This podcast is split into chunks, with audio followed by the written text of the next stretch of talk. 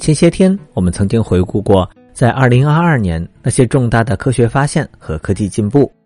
那面对新的二零二三年，在科技方面又有哪些值得期待的呢？最近，《自然》杂志盘点了未来一年值得关注的科学事件。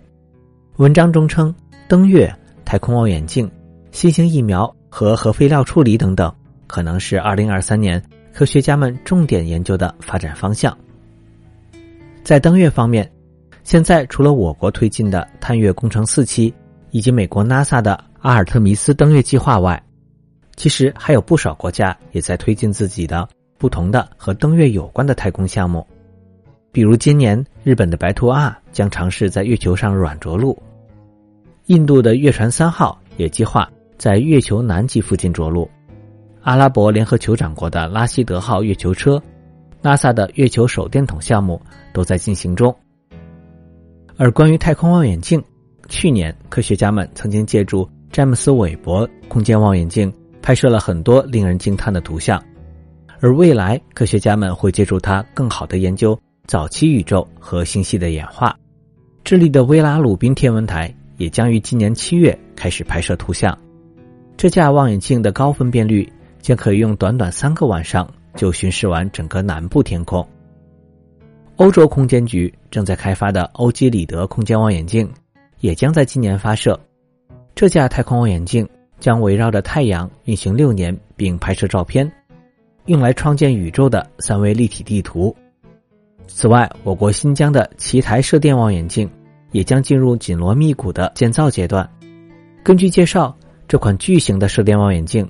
它的圆形球面口径达到了一百一十米，能够在任何给定的时间观测到天空中百分之七十五的恒星。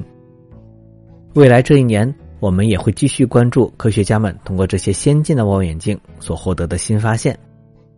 在讲《卫报》对二零二二年的回顾时，我们说过，新冠疫情推进了我们对疫苗的快速研发，使得很多新技术的疫苗一个个快速的研制出来。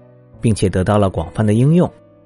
在未来这一年，科学家们还将运用这些疫苗的新技术，一方面研发出更有效的新冠疫苗，一方面也希望能够针对一些其他疾病，例如疟疾、肺结核等等，研发出新的有效疫苗。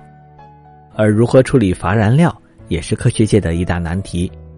乏燃料是指核电站的核燃料在使用之后剩下的核废料。今年，世界上建造的第一个核废料地下储存库，将在芬兰西南海岸的阿尔基洛托岛上投入使用。上千吨的核废料将会被封在铜罐中，用粘土覆盖，并被掩埋在地下四百米的花岗岩隧道中。它们将会被密封数十万年，直到这些放射性物质的辐射水平降到无害的水平为止。当然，不止如此。我们也期待在未来的这一年中，可以有机会跟小朋友介绍各种有趣和激动人心的科学新事件。